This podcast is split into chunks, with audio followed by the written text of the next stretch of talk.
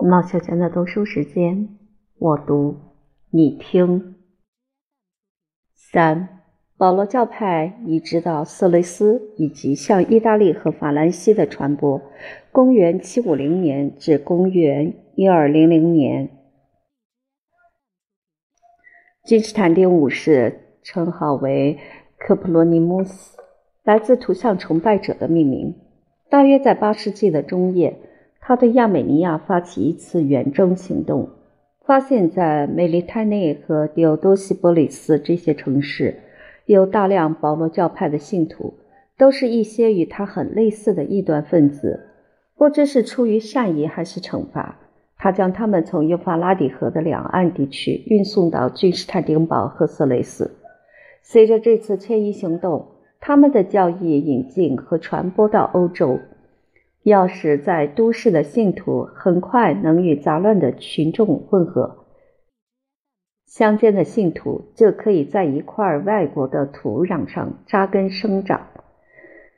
色雷斯的保罗教派抵抗宗教迫害的风暴，一直与亚美尼亚的教友维持秘密的联系，对于他们派遣的传道师给予协助和照顾，要将教义传授给刚刚接受基督教信仰的保加利亚人。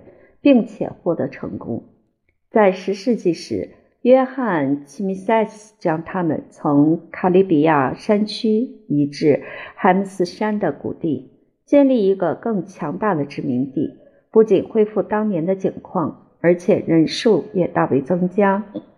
亚洲的教士对于摩尼教徒不再抱有指望，宁可让他们遭到毁灭的命运。独武好战的皇帝感受到他们的英勇。表示鼓励的态度，因为摩尼教徒依附萨拉森人，就会给整个地区带来灾祸。在多瑙河这边，为了对抗西西亚的蛮族，他们的服役产生很大的作用。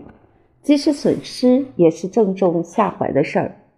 保罗教派放逐到遥远的国土，以保持宗教自由，反而可以减低尖锐的冲突。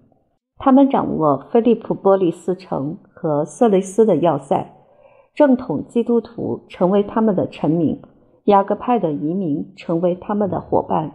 他们在马其顿和伊比鲁斯占领连成一线的村庄和城堡，很多土生土长的保加利亚人加入，可以分享战争的成果和异端的教义。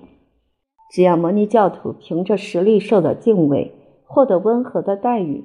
自愿投效的队伍就会在帝国的军队里扬名立万。这些勇气百倍的走狗用战争来满足贪念，渴望血腥的杀戮，使怯懦的希腊人大为惊异，有时还要加以指责。他们基于同样的心理，会养成傲慢和抗命的风气。感受到善变或伤害，就很容易激起愤怒。当局和教士存有不守信用的偏见。经常会侵犯到他们的特权。在进行诺曼战争之时，两千五百名摩尼教徒逃离亚历克修斯·科莫尼努斯的阵营，返回早年生长的故土。亚历克修斯隐瞒这一事件，直到时机来临施加报复。他邀请首领参加友好的会议，用下狱、寂寞和洗礼来惩处这些清白和有罪的人员。皇帝趁着和平的间隙展开恪尽职责的工作，使他们与教会和政府修好，能够和睦相处。他将东营设在菲利普斯波利斯，不分日夜进行神学的辩论。虔诚的女儿将他称为第十三位使徒。亚历克修斯用高官厚爵赐给最杰出的改信者，不仅可以巩固他自己的论点，也能化解他们冥顽的态度。他特别兴建一座新城市，供改信正统基督教的平民居住，四周围绕着花园，给予免税的优待，使他们更为富足。赐给自己的名字，以提高城市的地位。他将菲利普波利斯这个重要位置从保罗教派的手里抢走，为了安全，把抗命的领袖关在地牢，或是把他们从家园里赶走。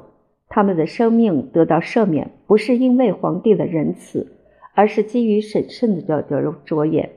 细致在他的指使之下，一名贫苦无依的异端分子被活活烧死在圣索菲亚大教堂的前面。他抱着傲慢的希望，要扑灭一个民族的偏见，很快为保罗教派难以抵御的宗教狂热所推翻。他们现在不再掩饰自己的态度，或者拒绝听命从事。等到亚历克修斯离去和逝世以后，他们立刻恢复民事和宗教的法律。十三世纪初期，他们的教宗或总主教居住在保加利亚、克罗地亚和达尔马提亚的边界。他的副手统治意大利和法兰西，继续保持顺服的汇总。从那个时代开始。保罗教派的传统几乎消失殆尽。到了上一世纪末期，教派或殖民区仍旧居留在海姆山的谷地。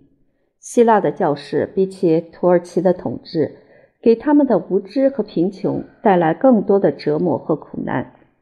现代的保罗教派丧失了他们的起源精神，这个宗教已经堕落到崇拜十字架和举行血腥的祭礼。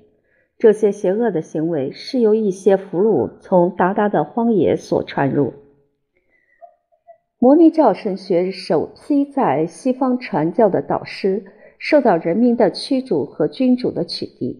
保罗教派在十一和十二世纪获得欢迎和成就，必须归功于最虔诚的基督徒有强烈而秘密的不满，因而反抗罗马教会。那个时代的罗马教会用高压的手段来满足贪婪，专制独裁的作风令人极为憎恶。比起希腊人的崇拜圣徒和图像，或许还没有那样的堕落。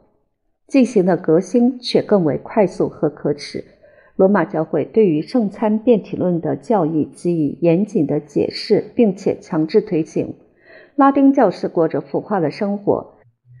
需要的高级神职人员轮流挥舞着木杖、令牌和刀剑。要是东方的主教与他们相比，就可以算是使徒的继承人。保罗教派知道有三条路线可以进入欧洲的心脏地区。匈牙利皈依基督教以后，朝圣者前往耶路撒冷时，利用多瑙河这条水道非常安全。来回的行程都要经过菲利普波里斯。信徒可以隐瞒自己的姓名和异端的身份，伴随着法兰西人或日耳曼人的商队前往他们的国家。威尼斯的贸易和主权涵盖亚得里亚海的海岸地区。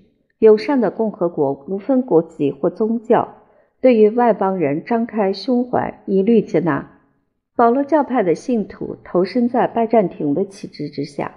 经常被派遣到意大利和西西里的希腊行省，无论是在平时核战时，他们与陌生的来客以及当地的土著自由交谈，发表的见解暗地里在罗马、米兰传播，甚至还到达阿尔卑斯山之外的王国。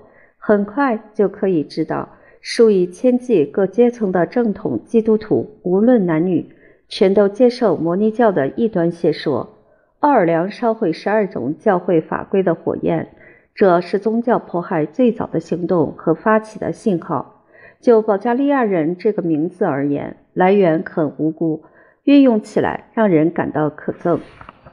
但是，他把部族的分支连同信奉的教派都散布到欧洲各地。保罗教派对偶像崇拜和罗马同样痛恨，靠着主教和长老共同统治的制度。才能相互联系起来。他们有不同的派别，在于神学上模糊而阴暗的微小差异。大家都同意两个主要的原则：对于旧约抱着不屑一顾的态度；基督的肉体没有钉在十字架上，也不存在于圣餐之中。这个宗教团体有简单朴素的礼拜仪式和无可指责的严肃态度，连敌人都不得不承认。他们要达成完美的标准是如此的崇高。不断增加的会众区分为两种门徒：在尘世的实行者和对来生的期盼者。产生阿尔比一端的发源地就是法兰西的南部行省。保罗教派已经打下深厚的基础，展示在幼发拉底河邻近地区的殉教和报复。经过时势的变迁和人事的兴衰。到了十三世纪，重新出现在罗讷河两岸。腓特烈二世恢复东部皇帝的法律和规定。朗格多克的采邑和城市出现起义者，引发在特夫里斯的叛乱行动。教皇英诺森三世血腥镇压的名声已经超过迪奥多拉。要是仅就残酷而言，迪奥多拉的士兵可以与十字军的英雄相提并论，他的僧侣却远不如宗教法庭的创立者。宗教法庭的职责和功能更适合于肯定而不是驳斥具有邪恶原则的信仰。保罗教派或是二比一端的机会被火与剑所根绝，鲜血淋漓的残余信徒只有逃亡、藏匿，或是在表面上接受正统教会的信仰。他们所激发的永不屈服精神，仍然活跃于西方世界，在政府、在教会，甚至在修道院里。一群潜伏的继承人将圣保罗的门徒保存在他们的心目之中。他们反对罗马的暴虐统治，接受圣经是信仰的规范。诺斯替神学的各个观点使他们的信条更为纯真。威克里夫在英格兰和胡斯在波西米亚的奋斗，虽然功败垂成，没有发生预定的效果，但是斯文格利、路德和加尔文的名字备受敬仰，被信徒尊为民族的救星。四、基督教宗教改革的发端、特质和后续影响。宗教改革所能建树的功勋和具有的价值，如果要哲人加以衡量，他会很谨慎就信仰这个项目提出问题，看看他们所标榜的信仰是否超越或反对人类所共有的理性。这些伟大人物为基督徒争取自由。就能否与真理和虔诚兼容而论，整个行动无疑带来利益。经过一番坦诚的讨论之后，我们为首批改革者的怯懦感到惊愕，而不是为他们所争取的成果愤慨难安。他们与犹太人一样，凡是希伯来经典所记载的信念和辩护之词，以及从亚当的花园到先知但以理所见的意象。这些所有神奇精怪之事都毫无意义，全部接纳，而且他们也像正统基督徒一样反对犹太人，是因为这些人背弃神的律法。提起三位一体和道成肉身及其崇高的奥秘，改革者遵行严格的正统教义，可以毫无拘束采纳最早四次或六次宗教会议的神学观点。他们的说法与阿特纳修斯派的信条毫无差别。凡是不接受正教信仰的人，会得到永生的灭亡。圣餐变体论就是面包和葡萄酒在看不见的状况下变成基督的肉身和鲜血。这种信念可能反驳争辩和诙谐所产生的力量。他们根本不考虑视觉、触觉和味觉这些感官所提供的证据。最早的新教徒为自己的犹豫和顾虑而牵扯不清。耶稣在圣事的规定中所说的话也使他们敬畏不已。路德的主张是耶稣的肉体出现在圣餐之中，加尔文的意见是实质存在。茨文格利认为不过是精神的契合交流和简单的纪念仪式。这种观点慢慢在新教教会中占有优势。然而，损失奥秘的圣餐礼得到丰富的补偿，像是原罪、救赎、信心、恩典和宿命这些惊人的教义，都可以从圣保罗的书信中获得和滥用。神父和教师确定对这些微妙的问题都有答案，但是最后的改进和普遍的使用还要归功于首批宗教改革者，他们把这些教义视为灵魂得救最基本的要项。迄今为止，超自然的信心所产生的力量对新教徒有不利的倾向。很多头脑冷静的基督徒宁可赞同那片薄饼就是神，总比神是残酷而又善变的暴君要好得多。不管怎么讲，路德和他的敌手还是有实质和重要的贡献。这人对于大无畏的狂热分子应该有责任要说公道话。其一。迷信的雄伟结构，从赦罪的滥用到圣母的讲清，在他们的手里被夷为平地。数以万计立下修院誓约的男女，恢复自由而勤劳的社会生活。圣徒、天使以及不完美的次级神明组成的圣智制度，被剥夺尘世的权利，只能享受天国的幸福。他们的图像和遗骸从教堂撤走。无知和轻信的人民不再孕育成日重复出现的神迹和显灵，祈祷和感恩运用纯洁和精神的礼拜方式，那是来自对异教信仰的效法。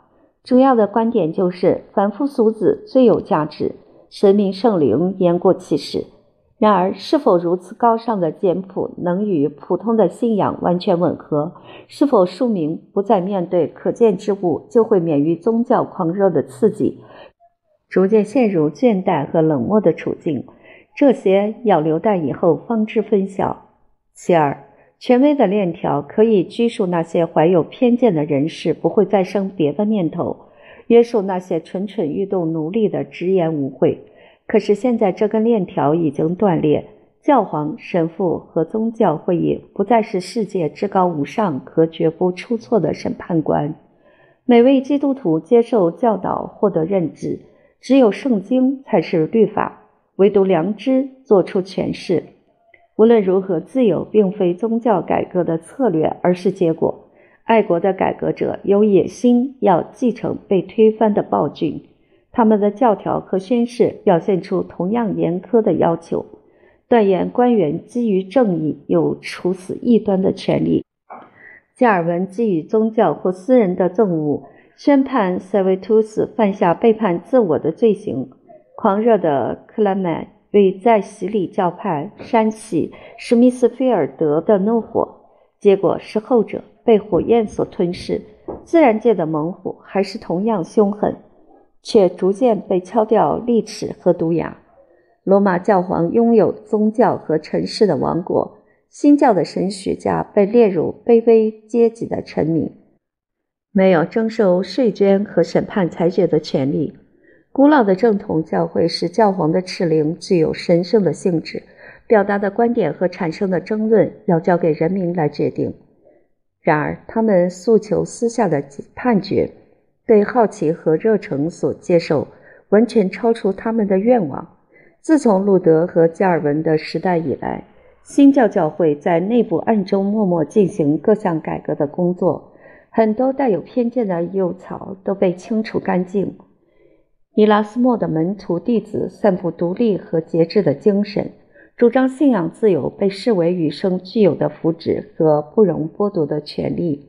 荷兰和英格兰的民权政府全盘采纳运用时代的智律和人道的精神，扩大法律狭窄的接受范围。在实施的过程之中，心智以理解本身力量的权限，也许能让孩童很高兴的承诺和庇护，不再能满足成年人的理智。争辩的卷册如同蛛网一样密布。新教教会的教义。对于平民出身的信徒而言，已经远超过他们的知识或信念，因而对于正统教义的形式以及宗教信仰的要项，现代的教士也不过用一声叹息或一丝微笑加以赞同。然而，基督教的友人惊觉，调查和怀疑的冲动永不停息。正统教会的预言都已实现，奥秘之王已被阿明尼乌派、阿里乌斯派。和索奇尼派解开，这些教派成员的数量不可能从分离的会众之中计算出来。那些人保留信仰的名义而非实质，有哲学的随心所欲，却缺乏哲学的高尚情操，使得天启宗教的石柱摇摇欲坠。